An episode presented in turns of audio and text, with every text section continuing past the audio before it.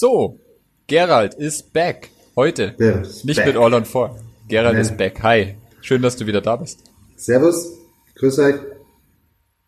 Wunderschönen guten Abend. Also ähm, wir hatten ja schon eine ganz tolle Folge Ja. mit All on Four gehabt. Und jetzt haben wir vor kurzem mal wieder so Kontakt gehabt, äh, immer mal hin und her geschrieben. Und dann hat das eigentlich gut in unsere letzten Zyklus gepasst, wo wir den ein oder anderen Existenzgründer äh, interviewt haben, weil du im Moment auch ein Projekt ähm, umsetzt eigentlich schon oder schon fast fertig bist. Da musst du uns gleich nochmal auf den aktuellen Stand bringen. Du ziehst um oder du erweiterst oder wie ist, was machst du denn jetzt genau gerade? Ich ziehe um. Und also ich habe jetzt seit 15 Jahren, also noch 14, aber bald 15, äh, eine Praxis in einer kleinen Stadt in Niederösterreich. Und das hat sich zu einer sehr schönen überregionalen Praxis entwickelt. Ja? Und äh, wir sind also nicht an den, an den Ort gebunden, äh, sondern eher überregional tätig. Äh, jetzt haben wir Probleme mit dem Vermieter gehabt. Das war schon absehbar, das zieht sich schon über Jahre. Äh, Und irgendwann sind diese Probleme ein bisschen evident geworden. Sprich, man hat das Problem an sich jetzt nicht mehr lösen können. Und da ist für mich festgestanden, okay, jetzt müssen wir uns nach Alternativen umsehen. Und binnen kürzester Zeit war es dann so, dass durch Zufall, also in einer anderen Stadt, ja, ähm, und das ist auch das Besondere dieses Umzugs, dass ich mich also von einer Region in eine andere begebe, äh, ein unheimlich interessantes Objekt einfach frei geworden ist. Und ich musste mich auch da sehr schnell entscheiden, weil das eine sehr gefragte Gegend war. Das heißt, ich habe da maximal jetzt praktisch sieben bis zehn Tage Zeit gehabt, mich zu entscheiden, nehme ich das oder nehme ich das nicht. Und irgendwie war es einfach mein Bauchgefühl äh, zu sagen, okay, das ist zwar alles jetzt irrsinnig rasch, aber ich werde es machen. Und haben dann schlagartig damit begonnen, bereits die Vorkehrungen zu treffen und alles zu organisieren. Und unser Plan ist jetzt, und das machen wir jetzt seit zwei Monaten, der Plan ist am 15. Dezember, also knapp vor Weihnachten, die letzten Patienten in der alten Praxis jetzt noch zu behandeln, anschließend abzubauen und über Weihnachten sozusagen alles funktionierend zu machen. Und Start der Ordination wird dann am 10. Jänner sein, äh, in einem Vorbetrieb äh, aus Vorsicht, weil wir nicht genau wissen, was noch passieren wird. Und richtiger Start 17. Jänner sozusagen. Das ist unser grober Startplan, der wahrscheinlich äh, ja, einzuhalten sein wird. Ja. Also wir verändern auch die Location, wir, wir entfernen uns 50 Kilometer äh, in eine andere Richtung und gehen in eine fremde Stadt sozusagen. Also eine fremde Stadt jetzt von der Praxis. Es ist eigentlich meine Heimatstadt. Dort habe ich, bin ich in die Volksschule gegangen, in, in den Kindergarten und habe dort Abitur gemacht oder Matura gemacht. Äh, aber dort begebe ich mich hin und das sind natürlich schon viele ja, interessante Aspekte da jetzt natürlich, ja, die, die man jetzt irgendwie verfolgen muss. Ja. Also kommst du quasi wieder nach Hause sozusagen. Können wir vielleicht ganz kurz noch mal ein bisschen zurückgehen an die Probleme mit dem Vermieter? Jetzt nichts Konkretes, aber ähm, geht es da um Umbau? Du wolltest ein bisschen größer werden oder war das, Ja. war das irgendwas, was man von vornherein hätte sehen können oder wie, Nein. stellt sich das? Ähm, das ist so, ich habe da ein bisschen eine unglückliche Konstellation vielleicht, aber das habe ich damals nicht bedacht. Ja, das war der erste Fehler damals. Meine Vermieter, ebenfalls Ärzte, äh, wohnen mehr oder weniger im Obergeschoss und das Untergeschoss, das Erdgeschoss, war angedacht, ein kleines Ärztezentrum zu machen. Ja? Also er ist Orthopäde, seine Gattin ist Allgemeinmedizinerin, wir haben noch Gynäkologin gehabt, äh, dann Physiotherapeutin, ich. Äh, und das war an sich, an sich ganz nett. Aber mit der Zeit ist natürlich rauskommen, und das muss man allen Leuten, die einen Mietvertrag auch unterschreiben, auch mitgeben, ihr müsst auch an so unmögliche Dinge denken wie Menschen können sich ändern. Das heißt, was ist bei mir passiert? Äh, denen ist einfach auf die Nerven gegangen, dass in ihrem Haus eigentlich von Montag bis Freitag laufend Kundschaft ist und laufend Betrieb ist und laufend Lärm ist vielleicht, ja, dass Türen auf und zugehen etc. Ja, und die wollten das einfach nicht mehr haben. Ja, das heißt, das Projekt des großen Ärztezentrums ist dann irgendwie gescheitert aufgrund von persönlichen Empfindungen sozusagen. Ja?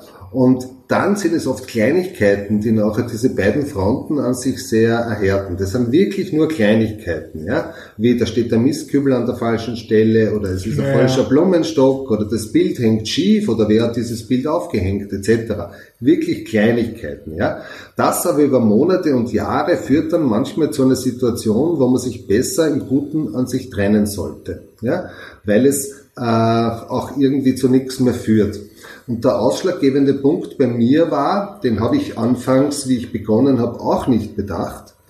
Äh, und das ist auch wirklich ein guter Tipp, war, ähm, ich hätte auch keine Möglichkeit gehabt, in dieser Lage äh, oder in dieser Miete sozusagen, äh, die Ordination, wenn ich später mal in, in Rente gehe oder in Pension gehe, diese Ordination weiterzugeben, ja, weil die das unter allen Umständen jetzt irgendwie verhindert hätten.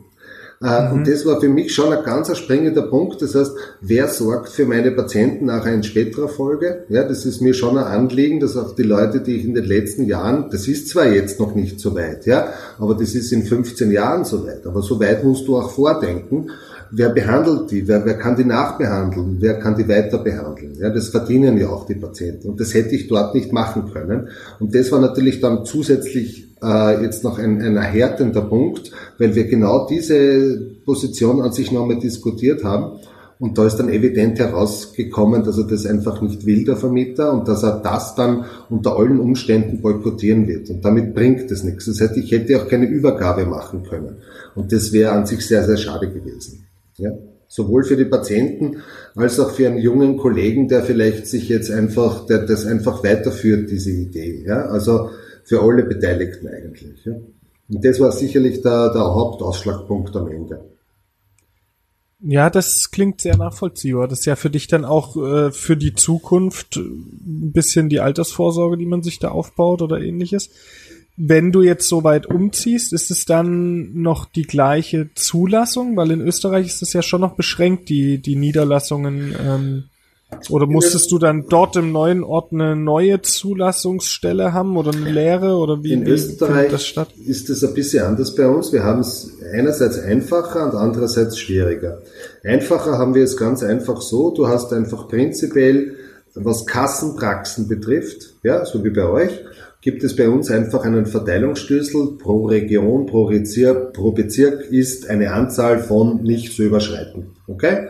Mhm. Da wir aber wesentlich mehr Ärzte und auch Zahnärzte haben als Kassenzulassungen, ist es bei uns so, dass mittlerweile an sich jetzt schon ein Großteil der Ärzte und Zahnärzte privat arbeitet. Ja? Das heißt, wir haben gar keinen Vertrag mit der Krankenkasse, sondern die Patienten können an sich diese Honorarnote, die sie dann bei uns erhalten, aber bei ihrer Krankenkasse einreichen und von dem jeweiligen Kassentarif bekommen sie 80 Prozent zurück. Okay? Ganz egal, was du verlangst vom Kassentarif, würden sie dann 80 Prozent zurückkommen. Ja, Extraktion ist bei uns, glaube ich, mit 13,20 Euro, glaube ich, äh, honoriert. Das heißt, sie bekommen jetzt nicht 13,20 Euro, sondern wahrscheinlich 11,10 Euro. Ja, diese 11,10 Euro würden sie zurückbekommen. Ganz egal, wie viel du verlangst. Denn du kannst jetzt aber auch in Österreich 30 oder 50 Euro oder 100 Euro dafür verlangen. Sie bekommen aber trotzdem nur die 11,10 Euro. Das ist bei uns der Unterschied. Ja. Es nennt sich ja. Wahlarzt bei uns. Das heißt, es ist ein Wahlarzt von allen Kassen. Das heißt, die Patienten haben das freie Arztrecht und können auch dorthin gehen und das dann einreichen sozusagen. Das ist so ein bisschen vergleichbar zur Kostenerstattung in Deutschland, glaube ich. Genau. Du, ne? Ja. Also da kann man das, da muss man es aber vorher beantragen also es ist nicht pauschal in jeder Situation möglich, sondern man muss vorher für einen gewissen Zeitraum oder für dauerhaft die Kostenerstattung beantragen, ja. kann dann, glaube ich, nicht mehr normal zur Krankenkasse gehen, sondern dann eben privates äh, rückwirkend erstatten genau. lassen, die einen Kassenanteil. Ja. ja. Okay, und das bedeutet, äh, dass es für dich jetzt, was das angeht, kein Umstand ja. war, sondern du konntest einfach umziehen. Genau. Trotzdem ist es natürlich eine Entfernung und du rechnest jetzt aber damit, dass dein Patientenstamm das zum großen Teil auf sich nimmt, mit umzieht oder hattest du eh schon so ein großes Einzugsgebiet, dass du sagst, das ist vielleicht sogar noch mehr ins Zentrum gerückt oder? Wir liegen jetzt verkehrstechnisch in der Region in Österreich, wo ich wohne, an sich sehr, sehr gut. Ja, und zwar wirklich sehr, sehr gut. Das ist ein großer Vorteil. Äh, wir haben da eine sehr gute Verkehrsanbindung in der neuen Praxis. Das ist der springende Punkt gewesen. Umgekehrt auch einfach zu erreichen und sehr, sehr äh, ja, einfach und schnell, ohne dass man jetzt großartig durch irgendeine Stadt fahren muss, wo, wo viele Leute vom Land ein bisschen Angst hatten, jetzt muss ich in diese große Stadt fahren. Weiß Gott, nein, das ist verkehrstechnisch ganz, ganz toll. Äh, der Grund für diese Praxis, und das ist halt, äh, das wird bei euch in Deutschland nicht anders sein, und das ist nirgends anders, ist folgender. Wir haben dort genau auf diesem Areal an sich jetzt über 200 Parkplätze kostenlos, ohne Kurzparkzone. Ja, das heißt, für die Patienten direkt vor der Praxis, mitten in der Stadt sozusagen. Und das ist eine Seltenheit, die an sich nicht nirgends vorhanden ist. Und das war auch der Grund, ja. Warum ich mich relativ schnell entscheiden musste sozusagen, äh, weil das natürlich sehr beliebt war. Keine Frage. Ja. Und ja, verkehrstechnisch an sich sehr einfach. Die Resonanz der Leute bis dato, wir machen das ja jetzt schon so, dass wir das kommunizieren seit sechs bis acht Wochen, ist an sich sehr, sehr gut. Also ich nehme mal an, dass jetzt sicher über 90 Prozent der Patienten, die wir jetzt so haben und für zukünftige Kontrolluntersuchungen zum Beispiel oder Weiterbehandlungen, die haben sich jetzt mittlerweile alle Termine bereits neu ausgemacht. Das heißt, man hat schon eine sehr große Patienten-Arzt-Beziehung ab einem gewissen Punkt. Ja, also wenn die Leute jemanden gefunden haben, den sie schätzen, dem sie vertrauen und den sie sympathisch finden, dann sind sie auch durchaus bereit, weitere Wege zu gehen oder zu fahren. Also das ist schon, und das ist in Deutschland nicht anders, das ist ein, ein menschliches Phänomen einfach. Ja, viele Leute sind ja ewig auf der Suche nach irgendwelchen Ärzten und der eine ist unsympathisch, der andere gefällt einem nicht, beim anderen ist die Anreise zu kompliziert, etc. etc. Ja? Aber wenn man dann einmal jemanden gefunden hat, dann sind die Patienten an sich auch sehr, sehr treu. Ja? Mhm. Wenn du wenn du natürlich auch äh, dich dementsprechend auch gibst und irgendetwas Besonderes bietest. Du musst den Leuten natürlich auch etwas bieten. Ja? irgendetwas, was andere dem Patienten vielleicht nicht bieten können. Ja. Was immer das auch sein mag, kann man ja noch besprechen, wie man so was, was, was Spezialisierung oder Positionierung betrifft. Das können wir ja noch reden. Ja. Wie läuft die, die Kommunikation jetzt weiter? Jetzt habt ihr es ja persönlich dann kommuniziert, wahrscheinlich erstmal mit euren Patienten. Wir haben es jetzt den laufenden persönlich, genau, laufend persönlich. Der Rest geht über unsere Homepage, der Rest geht äh, über, wir haben Pressemitteilungen gemacht, äh, im Kleinen und im Großen und das immer wieder und sukzessive. Das heißt, wir haben hier sehr wohl jetzt schon eine Nachhaltigkeit der Information erreicht. Dieser Punkt ist schon da, den werden wir jetzt noch bis vor Weihnachten noch ein bisschen äh, intensivieren. Äh, einfach über mehrere Kanäle. Und das funktioniert an sich jetzt auch in späterer Folge durch Mundpropaganda ganz, ganz gut. Und die überregionalen Leute, die zu uns kamen, für die ist das ja eher eine Erleichterung als eine erschwerende mhm. Tatsache. Ja. Also insofern ist es für alle eigentlich jetzt, glaube ich, eine Win-Win-Situation. Ja. Mhm. Und wenn du jetzt umziehst, wird sich deine Praxis von der Größe nochmal verändern? Also größer, kleiner, nutzt du die Chance nochmal irgendwie eine Räumlichkeit mit dazu zu nehmen oder Labor noch mehr auszubauen oder irgendwas, wo du gesagt hast, das hat dir die letzten Jahre gefehlt oder machst du mehr oder minder, äh, spiegelst du die Praxis in, in eine neue, moderne Variante? Wir haben eine ganz moderne Variante jetzt gewählt. Wir sind jetzt von dem ich hätte mir das neue Objekt eine Spur größer gewünscht, okay? Äh, ist es aber nicht. Das hat mit, äh, mit der Tatsache zu tun, dass das Objekt ganz ein neues ist, sehr, sehr modern, architektonisch ganz, ganz herausragend. Äh, verkehrstechnisch haben wir schon gesagt, Parkplätze haben wir schon gesagt. Ähm, ich hätte es mir ein bisschen größer gewünscht. Es besteht die Möglichkeit, das zu erweitern. Das haben wir auch jetzt, in, das, so, so lernt man dazu. Das haben wir in dem Mietvertrag. Das kann man auch mit hineinnehmen, dass man sozusagen das Vormietrecht, sobald ein anderer eben auszieht, eben auch bekommt. Das kann man mit hineinnehmen. Ja. Äh, ja. Das hätte ich auch nicht gewusst vor 20 Jahren, dass das, oder vor 15 Jahren, dass das so ist. Das geht. Äh, und wir haben jetzt eine Situation, ich bin ja reiner Kieferchirurg, das muss man jetzt dazu sagen. Das heißt, die rein zahnärztlichen Behandlungen mache ich nicht. Und ich bin ein bisschen einfacher strukturiert als jeder Zahnarzt. Das muss man jetzt dazu sagen. Ja. Ich komme hervorragend aus mit zwei Behandlungsmöglichkeiten aus, weil wir rein chirurgisch arbeiten und natürlich ein bisschen implantatprothetisch arbeiten und es geht mit zwei Einheiten eigentlich herausragend. Ja. Und das bietet dieses Objekt jetzt genauso. Diese beiden ähm, Arbeitsräume sozusagen sind allerdings sehr gut dimensioniert. Äh, sehr, sehr modern, sehr, sehr schön, auch optisch irrsinnig schön und, und stylisch. Und ja, ich hätte mir eine dritte gewünscht, vielleicht hat es nicht gegeben, äh, aber ich werde genauso gut weitermachen können, weil rein chirurgisch geht's. Zahnärztlich betrachtet, und ich habe genug Freunde, die Zahnärzte sind, die haben auch gesagt, okay, ihnen wäre es natürlich zu klein, weil sie ganz gern parallel jetzt Baro noch machen würden und parallel noch eine Einheit hätten, äh, wo noch Oder noch Prophylaxe. Genau, und so weiter. Ja, das stimmt, ja. ja. ja. Wie groß sind dann deine Praxisflächen jetzt oder auch die Zimmer an sich? Also was hast du dir ausgesucht ähm, für einen Eingriffsraum? Weil OP will man ja dann manchmal doch ein bisschen größer, um noch einen Tisch hinzufahren, als jetzt die ja. Minimum 16 Quadratmeter, wie manche Zahnärzte machen. OP ist ja doch häufig 20 bis 30 groß, oder? Wir sind jetzt, glaube ich, so um die 22, 23. Wir haben einen zweiten Raum, der abgetrennt ist, wo eine kleine Möglichkeit eines Büros ist. Das heißt, da wird jetzt nichts operiert da wird es mehr oder weniger prothetisch gemacht oder behandelt äh, oder nachbehandelt oder kontrolliert oder Erstberatung sozusagen findet dort statt. Der Raum hat ca. 35 Quadratmeter und diese beiden Räume sind jetzt miteinander auch noch verbunden und das wird uns an sich jetzt in der Struktur sehr, sehr, da, mit dem werden wir sehr, sehr gut auskommen. Ja? Äh, chirurgisch ist das okay. Noch einmal zahnärztlich muss sich jeder natürlich schon überlegen, wirst du einfach zumindest einmal drei, wenn möglich vier Behandlungsmöglichkeiten brauchen. Ja, das stimmt. Machst du Vollnarkosebehandlungen? Auch, ja. ja. Das heißt, da hast du dann auch den Platz dafür, also bei 22 Quadratmeter ist dann, wenn da alles drinne steht mit Narkosegeräten und so, ist, ist dann schon voll, oder?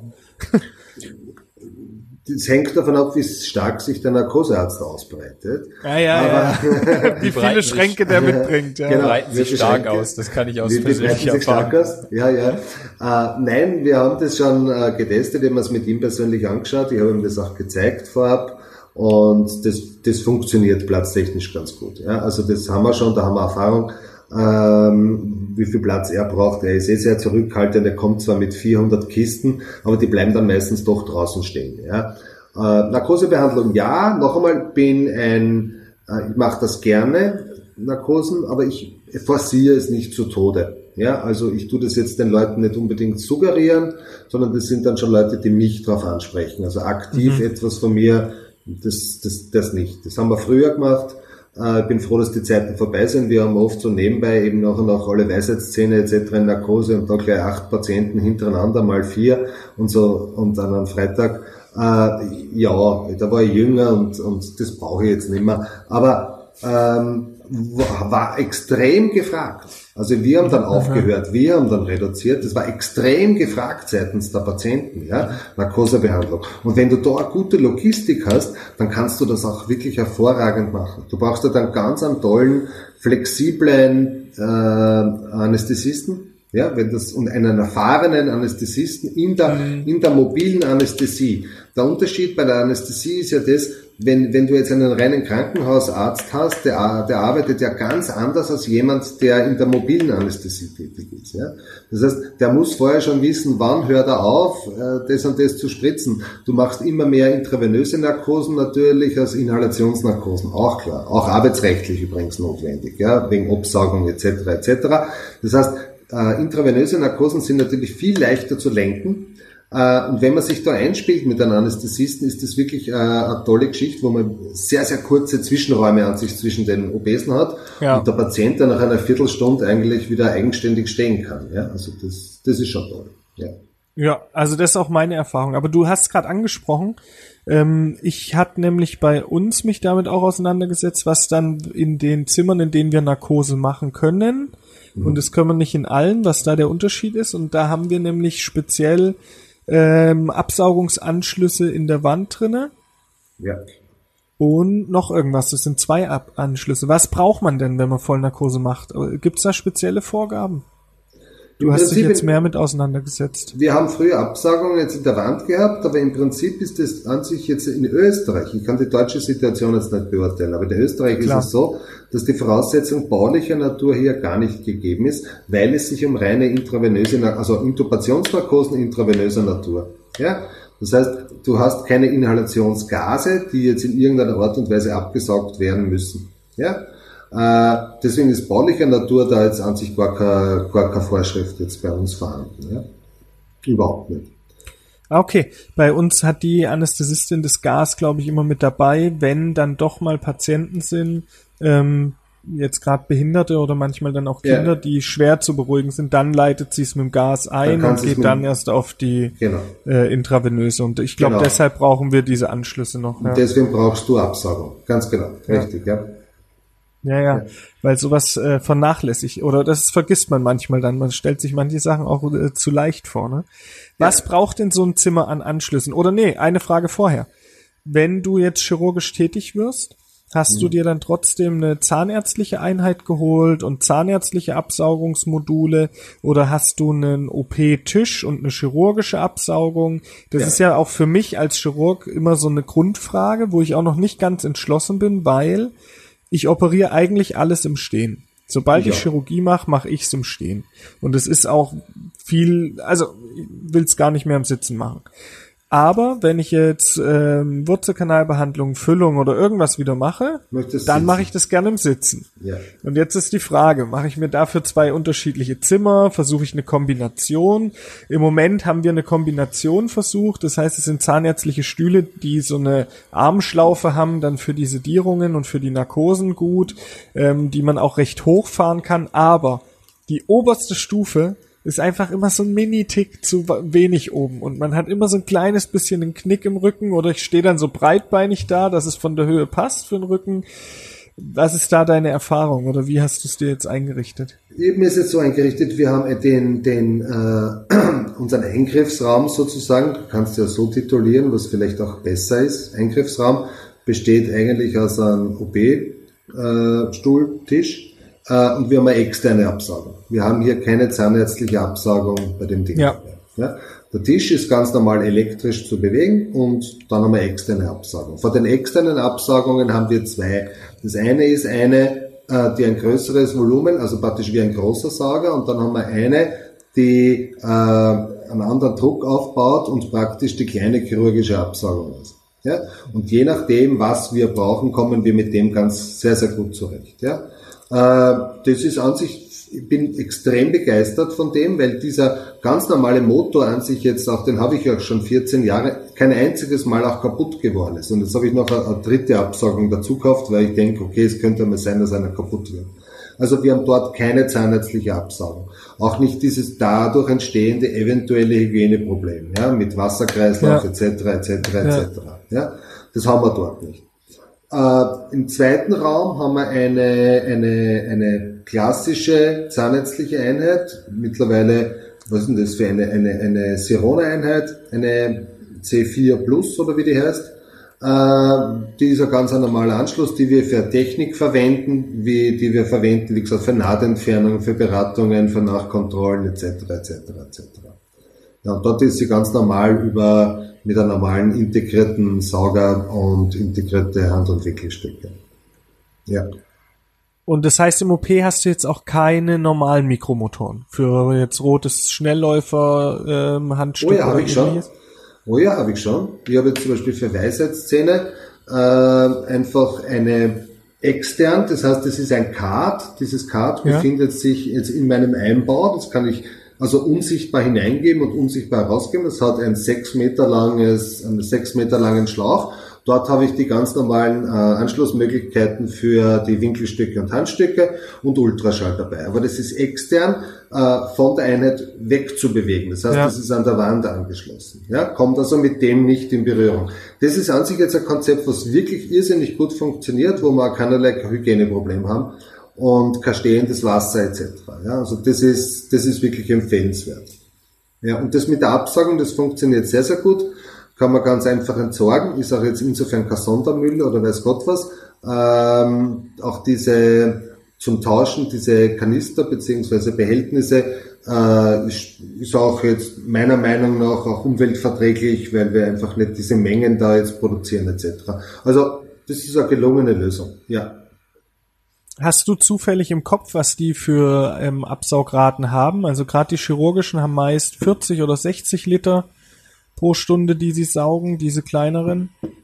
weil wir haben jetzt vor kurzem bei uns nämlich mal geschaut und überlegt, wie wir es jetzt aufbauen und wir wollen auch umziehen und es wird nochmal moderner und machen wir in den OP wieder alles zahnärztlich wie jetzt oder machen wir halt mal einen richtigen OP oder Eingriffsraum Vielleicht sogar OP, also Eingriffsraum ist meist der richtige Begriff, aber wir überlegen, einen richtigen OP jetzt zukünftig ja. einen mit reinzumachen. Und äh, in einem OP ist ja Absaugung, Speibecken, all das keine Chance. Also das müssen genau. alles separate Geräte sein, ja. ähm, aufgrund des Hygie der Hygienethematik, ja. das ist klar. Und dann hatte ich mich nämlich mal mit auseinandergesetzt und der große Sauger von unserer zahnärztlichen Einheit im Moment macht wohl ähm, jetzt, ich hoffe, ich sage nichts Falsches, sonst müssen wir es korrigieren, Post-Production, aber ich glaube 10.000 Liter die Stunde. Mhm. Und die chirurgischen Absauger, die am meisten äh, Volumen saugen können, sind irgendwie 60 Liter die Stunde. Und da habe ich gedacht, das kann ja, also weiß ich noch nicht, wie das funktionieren soll, aber ich habe da mit Kollegen geredet mhm. und ganz viele sagen, dass das vollkommen ausreicht, diese chirurgisch ins Auge. Also du brauchst eigentlich nicht viel mehr. Ja, ich wenn du das genau Volumen von einem durchschnittlichen Patienten nimmst, dann ist bei 60 Liter pro Stunde schon bald Schluss. Also was bei 60 Liter wäre viel los, ja, ja, aber du saugst ja auch dein Wasser mit ab. Aber ja, ja, ja, ja schon. Ja. Nein, ich glaube, die 60 ist, ist ja sicher ein bisschen mehr als 60 Liter, was ich jetzt weiß, das neue Gerät. Ähm, das kann ich aber nicht einmal sagen, wie es jetzt heißt. Äh, da tut sich ja auch immer etwas. Ja. Das war die letzten Jahre, war, ist da nicht viel passiert und jetzt ist eben einfach was passiert. Das ist sicher mehr als 60. Ähm, mhm. Und ich glaube, diese 10.000 Liter, das klingt schon sehr, sehr optimistisch. Und die, die glaube ich auch nicht. Ja. Also das, das glaube ich einfach nicht. Ja. Ähm, aber wir kommen mit dem jetzt auch bei Weisheitszähnen immer sehr, sehr gut. Und gerade bei Weisheitszähnen hast du an sich sehr viel, sehr viel Flüssigkeit, die du verwendest. Ja? Und ja. De, wenn wir mit dem zurechtkommen, dann kommst du beim Implantieren logischerweise sehr gut zurecht und bei allen anderen ja. Dingen auch ja, sehr gut zurecht. Ja? Also Absaugung würde ich trennen, wenn es, wenn es wirklich ein Eingriffsraum wäre, den ich vor allem chirurgisch nutzen will. Ja, dann ist es einfach auch netter. Weil du, äh, es hat auch einen anderen Eindruck für den Patienten, ganz ehrlich. Ja, das werdet ihr auch wissen. Ja, es ist dieses äh, sehr praktische, aber doch sehr stigmatische äh, Speibecken und integrierte, integrierte Lampe etc., das schaut schon ein bisschen so fürchterlich zahnärztlich aus und genau das ist es auch, was viele Patienten nämlich auch nicht wollen. Ja, mhm. das ist auch rein optisch für die Leute ist das jetzt nicht die Offenbarung. Und das ist bei uns in dem Raum immer sehr nett, weil wir die kommen da auch gerne rein. Was du drinnen hast, das sind OB-Lampen. Ja, also wir haben jetzt sehr, sehr gute OB-Lampen, jetzt zwei davon, die einfach dann ein hervorragendes Licht geben und dadurch kriegt es auch natürlich nicht einerseits einen professionelleren Eindruck, sondern es ist auch wirklich ein deutlich besseres Arbeiten, einfach auch lichttechnisch natürlich. Ja. Äh, so eine kleine zahnärztliche Einheit mit dem kleinen 5 mal 10 Ding, was dann rauskommt, einfach zu wenig ist, wenn man jetzt wirklich operieren will. Ja. Also insofern haben wir uns das so überlegt und das funktioniert ganz gut. Es ist natürlich ein sehr großer Aufwand, jetzt was Installation betrifft, was Elektrotechnik betrifft, was äh, all diese Dinge betrifft. Und da bin ich natürlich jetzt schon drauf gekommen, was der wichtigste Beruf ist. Du hast ja verschiedene Gewerbe, die du beauftragst und du hast verschiedene Gewerbe, die unterschiedlich arbeiten, ja, und vorbereitend tätig sind und später tätig sind. Und ich bin also jetzt Folgendes draufgekommen, der wichtigste, und das ist, glaube ich, ein guter Tipp für junge Leute, mit dem man sich, äh, das wichtigste Gewerbe, mit dem man sich gut stellen muss und zu dem man sehr, sehr freundlich sein muss, das ist mehr oder weniger der Tischler. Okay? Mhm. Der Tischler, beziehungsweise die Person, die mehr oder weniger die Praxismöbel verbaut. Das ist nämlich die einzige Person, die wirklich darauf achtet, dass diese Installationspläne sowohl von der Wasserinstallation als auch von der Elektroinstallation auch eingehalten werden. Weil der kontrolliert das als einziger, ich bin dazu ja gar nicht imstande. Aber er muss es kontrollieren, weil sonst kann er seine Möbel am Schluss nicht dort positionieren, weil er nur den und den Zentimeter dort und dort freigibt. Ja? Und das ist wirklich die wichtigste Person, ist der Tischler. Ja? Der wirklich da dafür sorgt, dass auch diese Leitungen, die überall laufen, auch wirklich den Platz haben und am Schluss irgendwie auch die Möbel eingebaut werden können. Ja? Also das habe ich jetzt schätzen gelernt in den letzten Wochen, dass ich da einen tollen Tischler habe, der eigentlich da ein bisschen die, die Überhand über die anderen Gewerbe ein bisschen hat. Ja? Und das ist der wesentlichste Punkt an sich. Als, als wirklich guter Tipp in der Planung, immer einen guten Tischler mit dazu nehmen, der einfach dafür sorgt, dass die anderen einfach gut arbeiten. Ja? Das heißt, du richtest dich jetzt komplett neu ein oder nimmst du Sachen noch mit aus der alten Praxis? Ich nehme einiges mit, weil ich glaube auch, dass nachhaltig ist. Wir nehmen fast, wir haben äh, immer laufend, muss man jetzt dazu sagen, das sind jetzt nicht Sachen, die jetzt alle immer jetzt gleich schon zu alt sind, sondern wir haben laufend immer wieder reinvestiert und laufend wieder neu gemacht. Ja? Äh, und nehmen jetzt, weil es einfach schade ist, weil wir das letzte Ding vor vier Jahren hatten, wo wir vieles neu gemacht haben oder fast alles neu gemacht haben, nehmen wir das jetzt auch mit. Ja? Und äh, das ist auch ein ganz ein wichtiger Punkt. Wir haben jetzt eine funktionierende, ein funktionierendes Netzwerk und eine funktionierende Informatik oder EDV. Okay? Mhm. Und ich war jetzt der Meinung, ja, jetzt übersiedeln wir und jetzt kaufen wir sie lauter neue PCs und neue Drucker und neues Ding und Netzwerk und hin und her. Nein. Und ich arbeite mit dem EDV-Menschen äh, ja auch schon sehr lange zusammen. Und er hat mich auch wieder gebremst. Zweiter guter Tipp. Ja, guten EDV-Menschen einfach haben. Der übersiedelt jetzt genau dieselben alten Geräte und sorgt dafür mal, dass die alten Geräte, die jetzt, also alt, vier Jahre, die jetzt perfekt laufen, dort wieder perfekt laufen. Und erst wenn sie perfekt laufen, werden wir zwei, drei Monate später hergehen und dann neue PCs äh, etc. dann erst kaufen. Ja? Ganz ein wichtiger Punkt, weil sonst kommen wir wirklich in des Teufels Küche, weil du mit deiner ganzen vorhandenen äh, ETV-Installation einfach dort nicht laufen kannst. Ja? Also das war auch ein, ein, positiver Punkt, wo ich wirklich dann ganz glücklich war, diesen Menschen zu haben, der zu mir gesagt hat, nichts Neues. Weil ich habe gesagt, wir kaufen jetzt neu. Da hat er gesagt, nein, wir kaufen überhaupt nichts Neues. Wir übersiedeln jetzt einmal. Ja? Und solche Leute brauchst du halt auch. Ja? Und wenn du die hast dann, und dich auf, und auf solche Leute man sich verlassen kann, dann ist einem schon sehr geholfen. Ja? Weil wir doch Wen hat es ja. Wen hattest du noch als Verbündeten mit dabei zur Planung jetzt gerade von Leitungen, Anschlüsse, wo muss Wasser hin, wo muss Druckluft hin, wo muss die Steckdose sein? Hattest du da jemanden vom Depot oder genau. irgendein Architekt oder? Wir haben jetzt jemanden vom Depot gehabt. Äh, der Innenarchitekt ist ganz gut, aber der Innenarchitekt hat mit den Anschlüssen relativ wenig zu tun und kennt sie auch nicht aus. Ähm, das heißt, du musst dir jemanden nehmen, der einfach ein bisschen Ahnung hat in dem Fall war es ein alter Bekannter, den ich wirklich schon, ja, sicher schon 18 Jahre kenne, äh, jetzt auf den zurückgekommen bin, mit dem habe ich damals schon eingerichtet, vor 14 Jahren oder 15 Jahren und werde das jetzt noch einmal machen. Und da fühle ich mich sehr, sehr gut betreut. Aber da ist fast ein bisschen eine Freundschaft entstanden über die Jahre und da weiß ich auch, dass das irgendwie Hand und Fuß hat.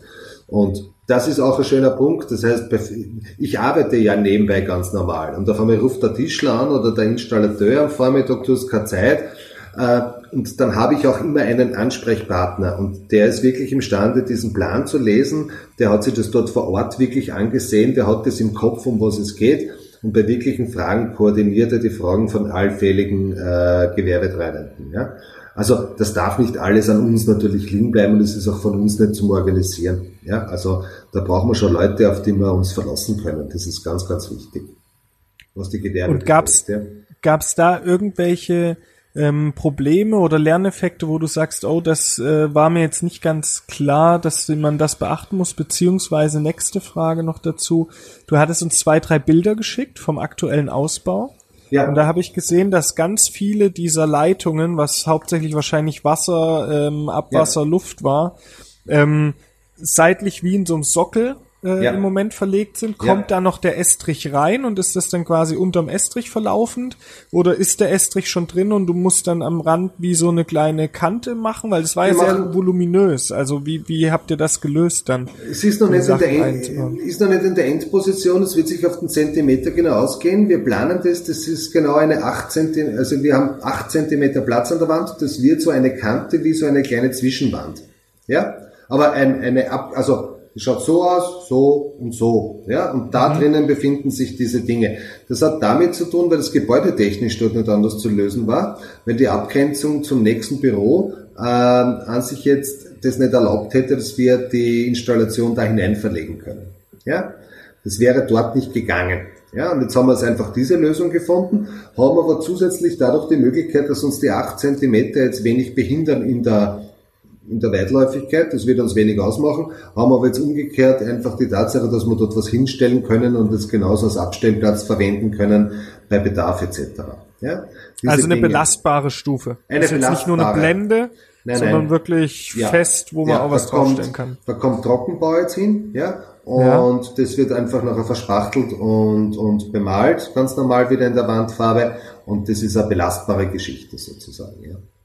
Was wir uns, was ich vorher nicht hatte, was ganz, ganz toll ist, was äh, aber nicht schwer zu lösen ist, nur muss man das jetzt auch lösen, ist das, äh, dass ich jetzt einfach direkt dort, wo meine Position jetzt einfach ist, in dem Eingriffsraum, wo mein Kopf ist, ich mir jetzt genau in der optimalen Höhe jetzt an, an, an Bildschirm an die Wand sozusagen habe, der mir die DVD oder das Röntgen jetzt genau immer dorthin spiegelt. Ja? Das heißt, ich habe das jetzt direkt im, im, in meinem Augenblick und zwar in beiden Räumen habe ich das jetzt. Das habe ich mir einfach gewünscht. Das war jetzt einfach zu lösen und ja. das ist was irrsinnig Wertvolles einfach, dass man ein bisschen zusätzlich einfach jetzt mit einem größeren äh, Bildschirm einfach dort arbeiten kann und das sehen kann. Ja? Und man spiegelt immer das automatisch, was also ähm, auf der normalen DVD dort, wo man es abläuft, wird einfach nur gespiegelt. Ja?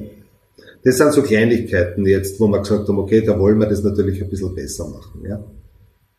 Machst du viele deiner Implantateingriffe auch mit sterilen Handschuhen, also so teilsteril, ja. sage ich mal, schön abgedeckt, ja. sterile Handschuhe? Ja. Wie handhabst du es da mit dem DVT? Weil wir haben im Moment das Konzept sterile OP, haben wir immer zwei Assistenzen, das läuft auch super gut, eine steril, eine nicht steril, die ja. dann zureicht und alles Mögliche macht. Aber gerade DVT ist so ein Thema, entweder wenn man mal von rechts nach links springt oder ähnliches und dann quasi delegiert, dieses DVT jetzt einzustellen, weil man halt eine Stelle sehen will.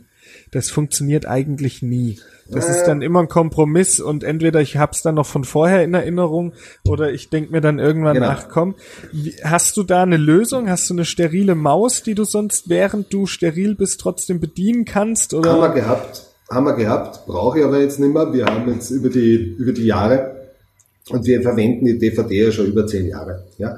Jetzt sind, ist das Personal ist ja mitgewachsen mit der Aufgabe. Das war am Anfang vielleicht nicht so. Aber die wissen jetzt mittlerweile ganz genau, wie ich das will. Sie neigen mir das so ein, wie ich das will, äh, zeigen mir den Punkt, dann fahren wir runter, dann sage ich, geh noch eine Spur vor, geh noch eine Spur zurück mhm. und, und, mhm. und du die Neigung ein bisschen ändern. Das haben wir gerade heute ganz toll wieder gemacht und, und dann funktioniert das. Wenn du das alles selber machen würdest, wäre eine Katastrophe. Und ich habe das selber probiert mit diesen Überzügen für die Mäuse und weiß Gott was. Ja. Das hat nicht funktioniert. Und da ah. haben wir uns, wir sind den umgekehrten Weg gegangen, wir haben uns lange hingesetzt und haben miteinander einfach DVDs geübt anzusehen. Ja? Okay. Und, und, und die Software zu erlernen und die Handgriffe zu erlernen. Und das funktioniert jetzt ganz, ganz hervorragend, wo ich einfach nur mehr sagen muss, ich hätte gern das und das. Also es, in der Regel ist es jetzt so, dass das nächste Implantat schon eingestellt ist, bevor ich überhaupt damit beginne, daran zu denken. Ja? Und also das funktioniert sehr, sehr gut. Aber da muss man sich einfach mal hinsetzen mit den Damen und dann geht es. Ja? Die wollen ja auch nur ein bisschen was lernen und da sind wir manchmal vielleicht auch zu ungeduldig.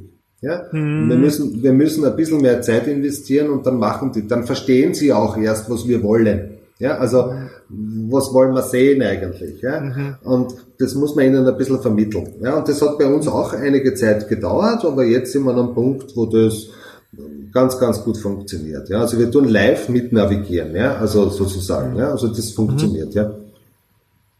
Ja, also das ist natürlich dann viel nachhaltiger, wenn man äh, das dem Team insgesamt mit beibringt. Ähm, ich hatte jetzt oder ich habe häufig halt die Situation, dass mein Team nicht fest ist. Also ich mhm. habe immer wieder mal eine andere Assistenz und dann hat, hat man es mit der einen schon gut besprochen, mit der anderen noch nicht. Und vor dem Hintergrund hatte ich jetzt äh, tatsächlich in einer OP hatte ich mal eine zusätzliche Maus, ganz normale Maus, einfach mit angesteckt und äh, so eine Folie drüber geklebt, die man mhm. sonst auf die die Mikromotoren oder chirurgischen Motorenflächen draufkleben. Ähm, aber ich war nicht zufrieden. Deshalb dachte ich, ich wollte jetzt mal wissen, wie du es machst. Aber ja, gut. Wir haben es äh, über lange Zeit so gelernt und äh, also ihnen beigebracht und jetzt wissen ja. sie, was ich meine. Ja? Und ja. das funktioniert wirklich. Wir haben es gerade heute über einen schweren Fall gemacht und es hat tadellos funktioniert. Und das kriege ich jetzt noch größer. Ja, also früher musste ich mich jetzt umdrehen, eigentlich so in diese ja. Position. Und das habe ich einfach vor mir und auf das freue ich mich. Aber das sind Dinge, die man sich überlegen muss, ja, wo man, wo man, äh, was man technischer Natur haben will, ja. Und ich bin jetzt durch Zufall, das freue ich mich jetzt auch ganz gut. Wir haben das jetzt, wir versuchen das, und das ist gar nicht schwer, das habe ich gar nicht gewusst jetzt in dieser Phase das auch ein bisschen smart zu lösen, sprich, dass wir einfach äh, mehr oder weniger alles über, über gewisse Lichtschalter oder übers Handy lösen können. Das heißt unterschiedliche Musik und unterschiedliche, äh, wir können inklusive Fußbodenheizung, Außenschalousien etc. einfach dann alles irgendwie smart machen. Ja, also auch in der Früh, wenn du kommst, beginnt bereits, das Licht schaltet sich ein, etc. Du kannst das die Musik nennen, läuft, ja. der Kaffee, die Badewanne wird voll. Ja, ich mag das wirklich gern, ja. Und, äh, und das ist jetzt nicht so viel Aufwand gewesen, ja. Und, und das kann ich nur empfehlen, wenn man es machen will, dann ist es sicherlich äh, eine tolle Geschichte, weil es auch modern ist, aber es auch wirklich Vorteile bietet, ja. Und äh, das kann man jetzt im Rahmen dieser Installationen, die man sowieso macht, ganz einfach mitmachen. Ja? Im Nachhinein in ein, zwei Jahren, wenn alles fertig ist, wird man sich sehr, sehr schwer tun, das zu machen, weil du neue Leitungen verlegen musst. Ja? Und das geht. Einfach, dass man auch mit Licht ein bisschen arbeitet oder und so weiter und Lichtstimmungen einfach einfangen kann. Also mhm. Also nichts Aufdringliches oder nichts, nichts, aber ganz Kleinigkeiten. Ja? Einfach nur, das geht nur um gewisse Wohlfühlfaktoren eigentlich. Ja? Ja, sehr spannend, weil der ähm, Dr. Chato hatte auch in seiner ähm, Praxis, die er jetzt neu eingerichtet hat, auch gesagt, er hat einen Lichtarchitekt extra gehabt, mhm. um so ein gewisses dezentes, äh, beruhigende Lichtstimmung dort einbauen zu können. Mhm. Also mhm. äh, er sagt auch, dass es sehr gut ankam oder die Leute tatsächlich mehr wahrnehmen, als man denkt. Ja. Ähm, wenn du jetzt den OP neu einrichten konntest, nach ganz vielen Jahren Berufserfahrung, wie viele Ablageflächen und wo und wie hast du dir die gestaltet? Weil das ist eine Frage, die ich mich im Moment immer frage. Wir haben viel mit diesen Metallrolltischen, weil das bei uns quasi zentral im, äh, mhm. vorbereitet wird und dann mehr oder minder einfach für die Behandlung reingeschoben und dann hast du schon alles zusammen. Das ist eigentlich ganz gut. Und dann ist das auch der Haupttisch und dann haben wir von der zahnärztlichen Einheit vorne noch einen Schwebetisch, dann dieses Rollkart, wo der Chirurgiemotor und so steht. Und das reicht mir an und für sich auch als Ablage. Aber manchmal denke ich mir, dass so auf 12 Uhr hinterm Patient noch eine Ablage schön haben wäre wir. oder. Haben wir. Wir haben dort, okay. wir haben auf 12 Uhr, also genau hinter dem Kopf des Patienten, das heißt zwischen mir und der Assistenz und an 50 Zentimeter, 90 Zentimeter, keine Ahnung, so irgendwo wo der Kopf mhm. des Patienten ist, eine Ablage. Und auf die Ablage sind zum Beispiel Sachen, um die wir nicht immer brauchen. Aber dort, mhm. li dort liegen zum Beispiel allerdings jetzt, äh, das ganze Implantatlager liegt jetzt dort, immer. Mhm. Also für den jeweiligen OP, das heißt, wir tun schon vorselektionieren, wir legen das ganze Implantatlager hin, sondern wir wissen relativ genau laut der DVD, was wir höchstwahrscheinlich setzen werden. So. Ja. Äh, dann liegen jetzt bei All vor zum Beispiel die Multi-Units schon dort. Dann liegt dort alles, was irgendwie an Knochenersatzmaterial, Membranen, Pins etc. zum Abruf. Dann liegen dort eben Scraper und Mikros und, und Bone Scraper und so Geschichten. Äh, ja, das sind eigentlich die Sachen, die wir dann immer bei Bedarf sozusagen zureichen. Das liegt immer bei 12 Uhr. Und das Nahtmaterial, weil ich es auch ein bisschen unterschiedlich habe, liegt auch immer bei 12 Uhr. Ja, also von dort beziehen wir Dinge, die wir dann akut brauchen. Der Rest haben wir genauso obetisch fahrbar, äh, der uns reicht. Und auf der anderen Seite bei mir dann einfach der, der Motor, also von, von W&H, der ganz normale Chirurgiemotor, äh, steril und ja, fertig. Also viel Equipment braucht man in der Chirurgie ja nicht zwingend. Nee. Ja, Nein. ja. Also das deutlich ist, weniger, das stimmt, ja. Genau. Das sind halt manche Spezialinstrumente vielleicht. Und sonst arbeiten wir mit einem Drehsystem. Das muss, das ist halt natürlich, wenn man viel operiert, ist ein Drehsystem natürlich immer besser. Äh, wenn man weniger operiert, reichen natürlich auch Dinge, also für Kollegen, die jetzt weniger machen, brauchen keine Drehs jetzt nachmachen, sondern die können das natürlich einzeln genauso sterilisieren oder einzeln äh, einpacken. Ja, also das ist wie jemand eben auch tätig ist. Ja. Mhm. Wie hast du die Musik gelöst bei dir? Hast du dir da auch ja, besonders Gedanken dazu gemacht? Natürlich. Wir haben jetzt alle Möglichkeiten der Musik. Das heißt, wir haben das jetzt so gelöst, dass der, da haben wir einen eigenen Musikserver jetzt sozusagen unter dem anderen Server, der anzutippen ist dann und die Wählbarkeit funktioniert über Pendel, der direkt dort, wo der Lichtschalter sich normalerweise befindet. Über das ist eigentlich alles zu steuern. Das heißt, du kannst jedes Internetradio oder das, was du in deine Favoriten jetzt sozusagen hineingibst, kannst du jetzt von dort aus bedienen. Das heißt, es wird in der Rezeption im, am Empfang mit Sicherheit eine andere gesp äh, Musik gespielt als dort. Auch am WC für die Patienten haben wir absichtlich äh, einen anderen Kanal, einen beruhigenden Also mache ich jetzt einmal so oder irgendwas Klassisches dort machen und so weiter. Aber das finde ich eine ganz nette Spielerei an sich. Ja, und wir können auch ja auch diese modernen Zeiten auch wirklich nutzen, um unser Leben auch ein bisschen angenehmer zu gestalten. Ja, man muss halt aufpassen, dass man sich nicht äh, jetzt verläuft in der in der Verspieltheit sozusagen. Ja, sondern mhm. das soll ja schon noch irgendwie organisierte Abläufe haben. Aber gerade mit Licht auch zu spielen oder auch zu dimmen und, und die Möglichkeit haben, das alles einfach zu machen, das, das sehe ich schon als sehr, sehr positiv. Ja. Und wie gesagt, das muss man sich ja einfach nur am Anfang überlegen, was jetzt einfach wesentlich leichter und günstiger ist. Ja. Also du kannst ja auch die Türe damit betätigen, du kannst deine Öffnungszeiten da drinnen haben, äh, etc. Also es sind ja erstaunliche Möglichkeiten, die sich da an sich bieten. Ja. Hast du irgendwelche neueren ähm, jetzt vom digitalen Workflow Facetten mit übernommen oder wie war da dein Stand? Ich habe es nicht mehr ganz im Kopf. Also hast du jetzt gesagt, du holst dir noch einen Scanner oder? Wir haben, jetzt, wir haben den Scanner schon, ja. Den Scanner haben wir jetzt so. dazu genommen. Den haben wir schon seit äh, einigen Monaten jetzt. Äh, Welchen hast du dir geholt?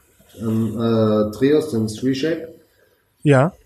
Und ja, da sind wir sehr zufrieden damit. Äh, ich kann das jetzt nicht werten und ich glaube nicht, dass der eine jetzt viel besser ist als der andere. Das muss ich jetzt einmal dazu sagen. Ich glaube, das hängt von der Indikationsstellung ab, was man will.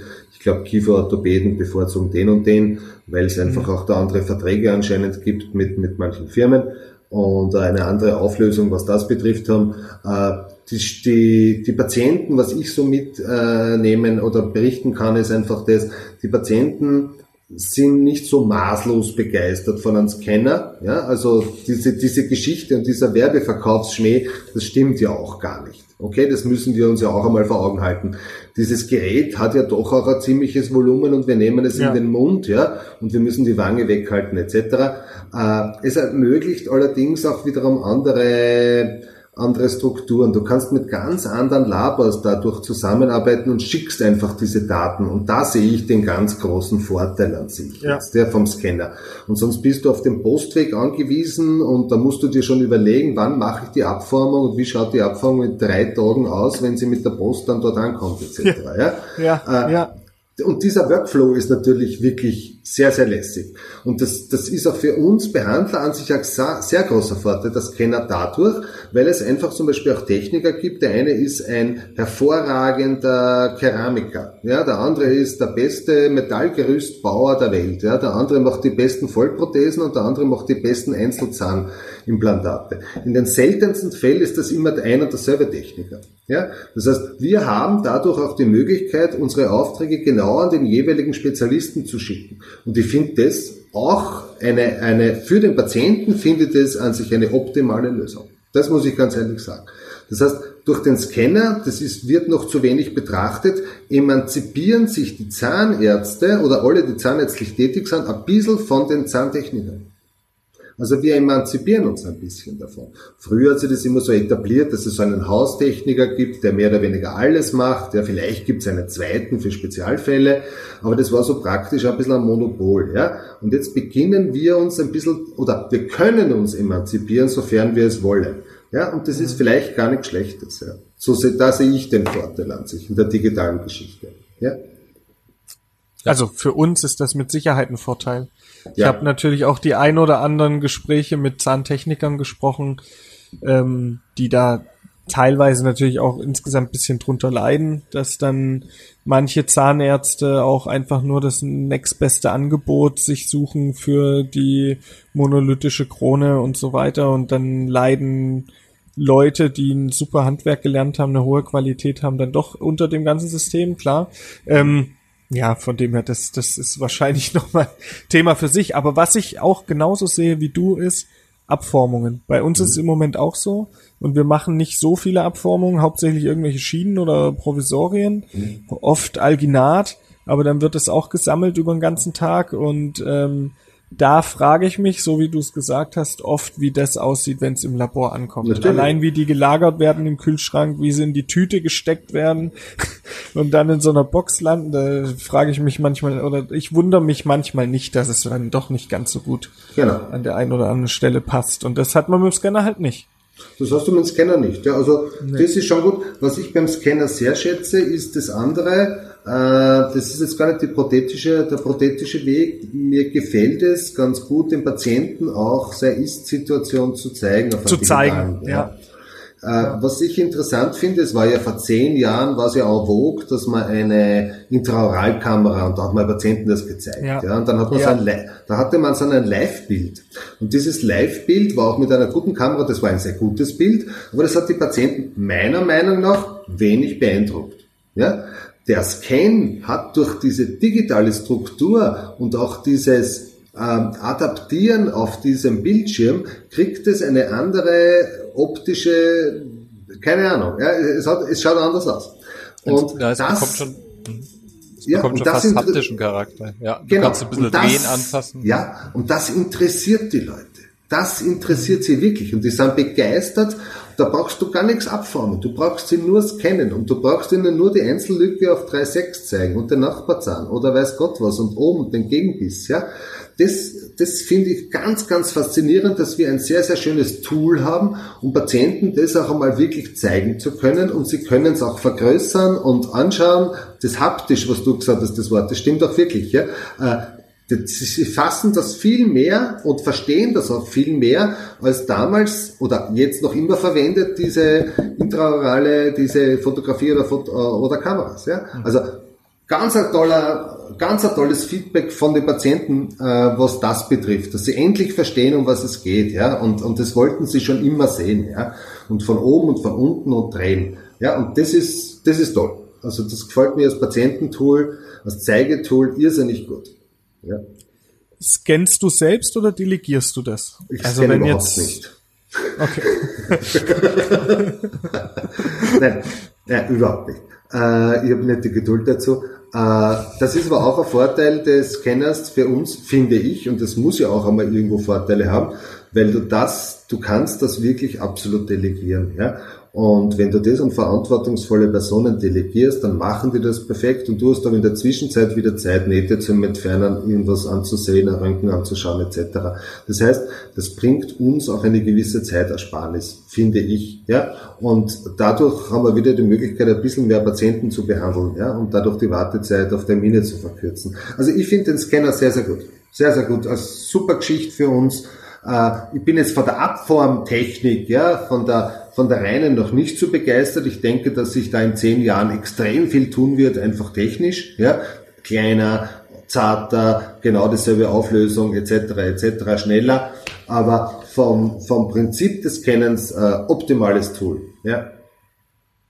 Und da muss ich ja jeden ermutigen, jeden Jungen, dieses Geld sollte man wirklich in die Hand nehmen, wenn man gründet, weil es einfach ganz, ganz wichtig ist, da jetzt dabei zu sein.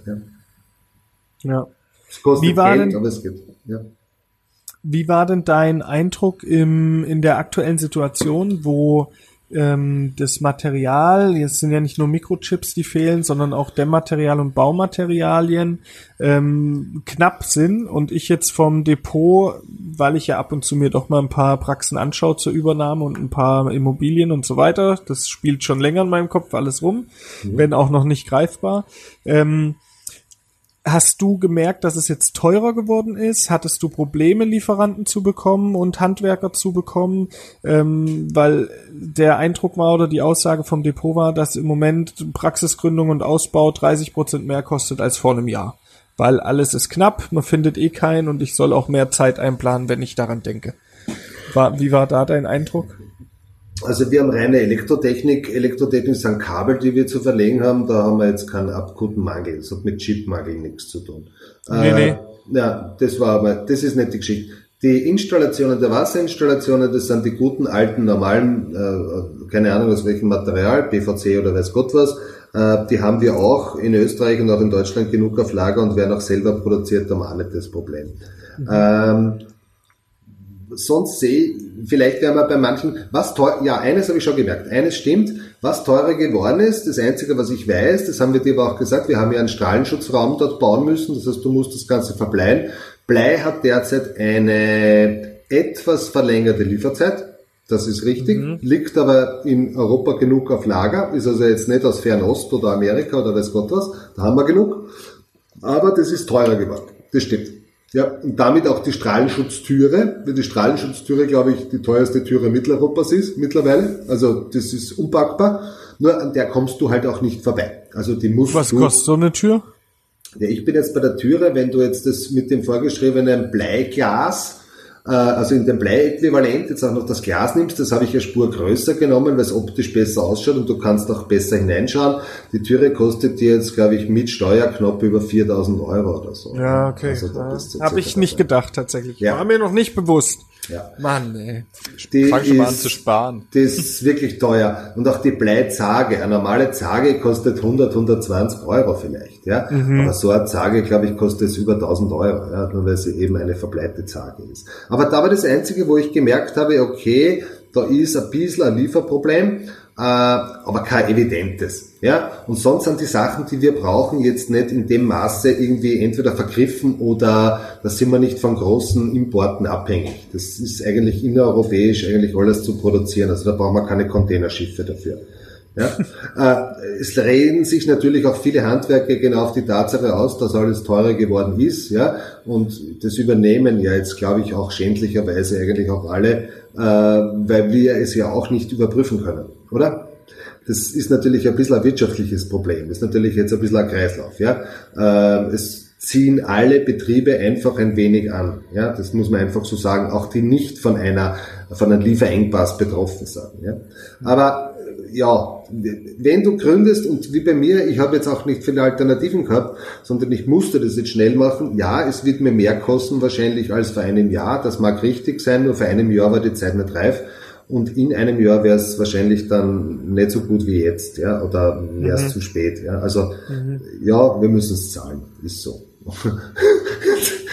ist so. Was? Na, Das hört sich noch nicht so resigniert an wie Nee. der ein oder andere Praxisinhaber, der seit äh, ein, zwei, drei Jahrzehnten schon behandelt. Also äh, bei meinem Chef ist es schon, das ist ein recht junger Chef, dass der immer wieder mal so eine Phase hat, wo er sagt, das gibt's nicht, was die jetzt alles von uns wollen. Jetzt gerade in Deutschland ist die Telematik-Infrastruktur äh, und jetzt das KIM, Kommunikation und Interaktion in der Medizin ist, glaube ich, eingeführt worden. Da haben wir jetzt auch andauernd wieder hier 1000 Euro zum Einrichten, da 1000 Euro, da das, da das. Und am Schluss wird noch nichts von den Funktionen genutzt. Und die Funktionen, die es dann geben wird, sind alle für uns eher von Nachteil. Ja, also noch ja. mehr Überwachung, noch mehr zentral gesteuert, noch mehr die Abrechnung von dem einen mit dem anderen vergleichen können und dann äh, manche Leistungen, die im Notdienst vielleicht schon erbracht wurden, nicht mehr machen können. Also ich habe das auch immer äh, schon so gesehen, wie es ist halt wie es ist und wir müssen uns mit allem äh, arrangieren und hinnehmen. Aber ich äh, kenne den einen oder anderen Inhaber, der ganz schön flucht und schnauft und das eben auch was äh, Anschaffungen von irgendwelchen Sachen angeht. Also Geräte Ja. und ähnliches. Und da bist du ja total mit im Reinen mit dir. Ja, ich tue jetzt auch Neues jetzt wieder. Wir haben letztens noch, wenn du dich erinnern kannst, äh, da hast du mich gefragt, na, und verwendest du PAF und tust du das? Und ich hab's, da habe ich dir noch geantwortet, ja, das müsst ihr wieder selber machen und da muss ich wieder selber das Blut abnehmen und so. Und wir werden jetzt ab Jänner eine bekommen, weil es war, glaube ich, unmittelbar nach der Sendung, habe ich mir nämlich äh, jetzt wieder jemanden kommen lassen wegen so einer Zentrifuge, haben wir das angeschaut. Und ich habe jetzt eine Mitarbeiterin, eine neue, die Blut abnehmen kann, die ist eine gelernte Arztassistentin und keine zahnärztliche Assistentin, die arbeitet jetzt bei uns. Und damit war der Punkt einfach wahnsinnig schnell und damit haben wir jetzt wieder einen neuen Input zum Beispiel, ja, und mit dem arbeiten, das macht Spaß, es einfach biologisch ist und schön Ja. ist, und jetzt ist mein Argument nämlich nicht mehr vorhanden, dass ich alles selber machen muss, sondern das können wir jetzt einfach dann ganz gut lösen. Ja? Und Ja. so, solche Ideen äh, hat man immer mehr, dass man einfach ein bisschen was jetzt noch integriert sozusagen. Ja? Das, das versuchen wir jetzt. Welche Zentrifuge hast du dir dann angeschaut oder für welche hast du Ich dich mir jetzt- entschieden? Weil Ich habe mich noch nicht entschieden, ich habe jetzt die vom Ektron angeschaut. Ja. Ähm, und die ist jetzt ganz gut. Da habe ich jetzt noch mal ein bisschen Wissenschaft jetzt noch gebeten und ein bisschen äh, Sachen. Äh, ich muss mir noch genauer jetzt noch einlesen, weil es unterschiedliche Konzepte auch ein bisschen gibt bei der Herstellung. Ja.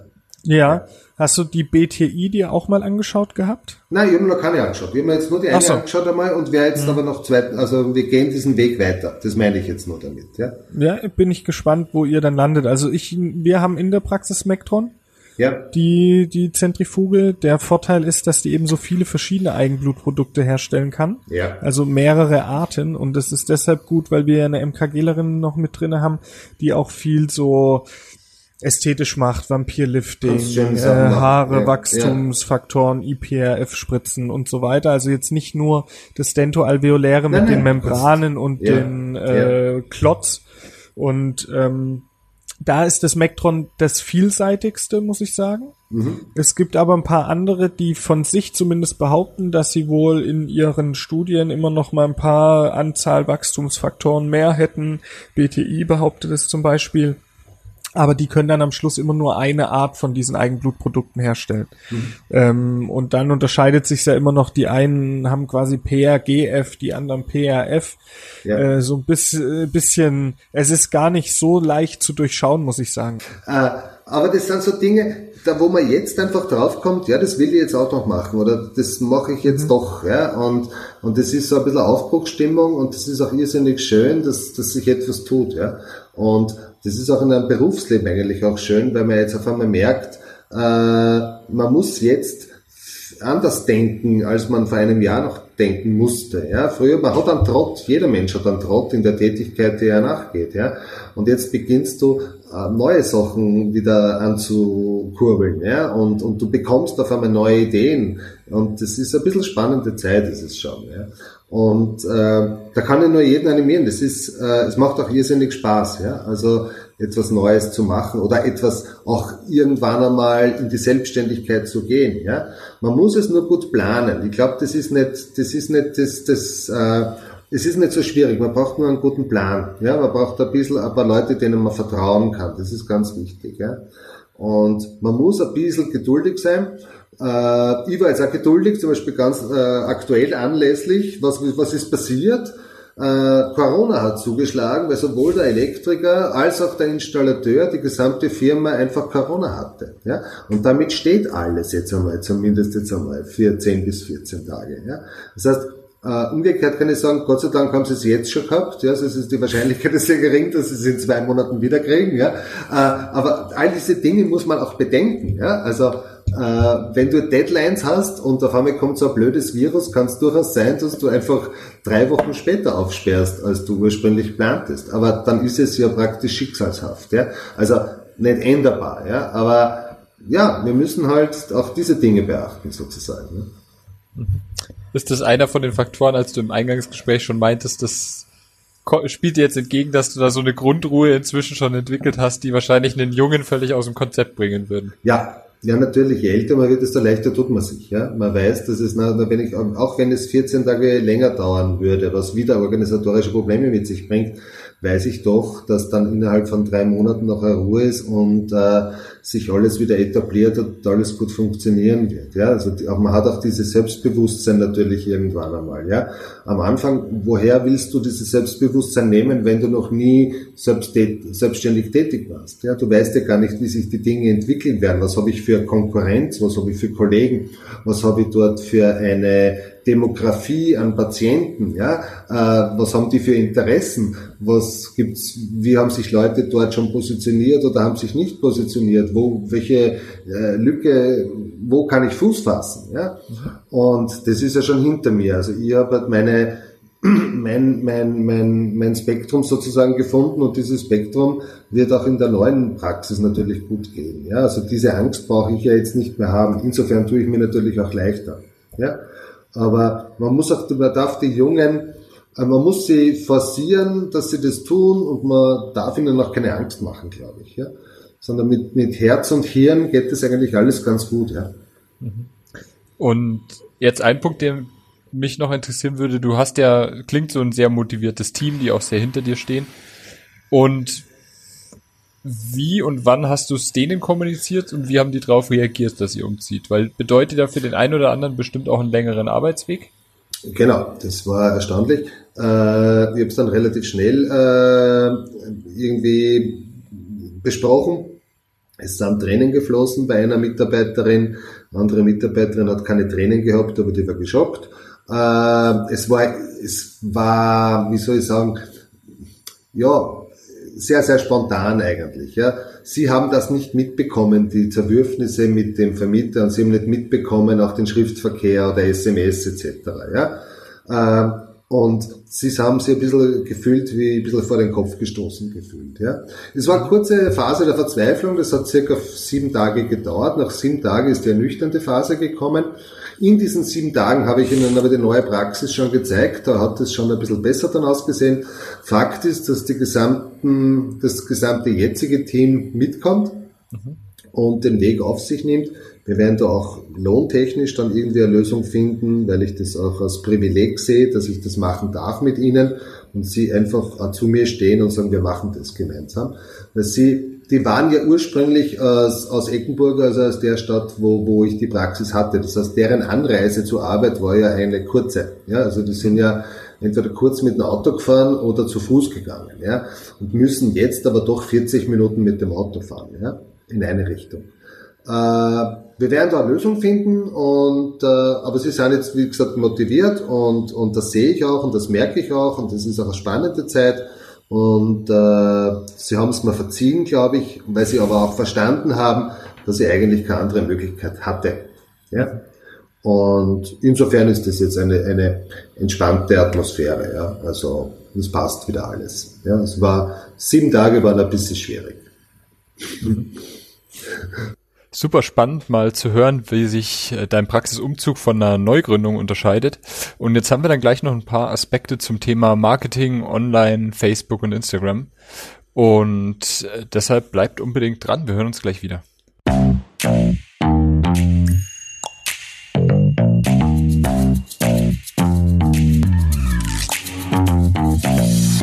Mund auf. Der Podcast.